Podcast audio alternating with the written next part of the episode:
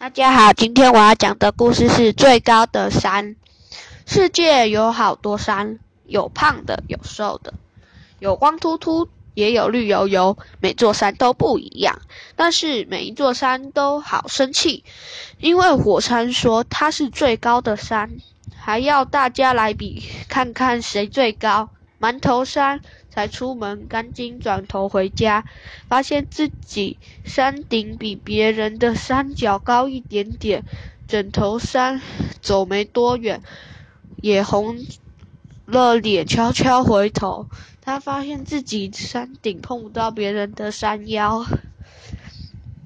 其他的小丑山、小小小山环、小山月。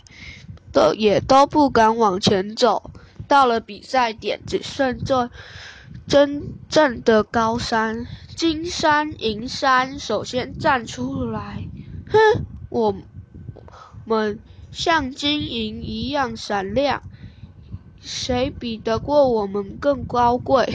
火山说：“对不起，我们是比谁最高，而不是比谁最贵。”金山银山发现自己弄错了，涨红了脸，赶紧离开。从北极来的冰山一路猛流汗，越来越矮，才到就矮了一半，才刚到就矮了一半，哈哈！你们这样也还想来比赛？我相看了冰山，哈哈笑。又对其他的山，不管是什么山，碰到我，全部都会变得矮一一截。说完，立刻喷出一烫烫的火焰和热熔的岩浆，所有山都大叫起来：“哎呀，我的头着火了！哎呀，我的肚子着火了！哎呀，我的屁股着火了！”冰山最可怜，一句话都来不及说就融化了。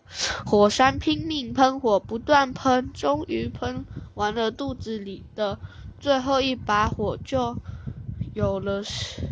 所有的山都被火和岩浆烧垮了，变矮了，个个气红了脸，说不出话。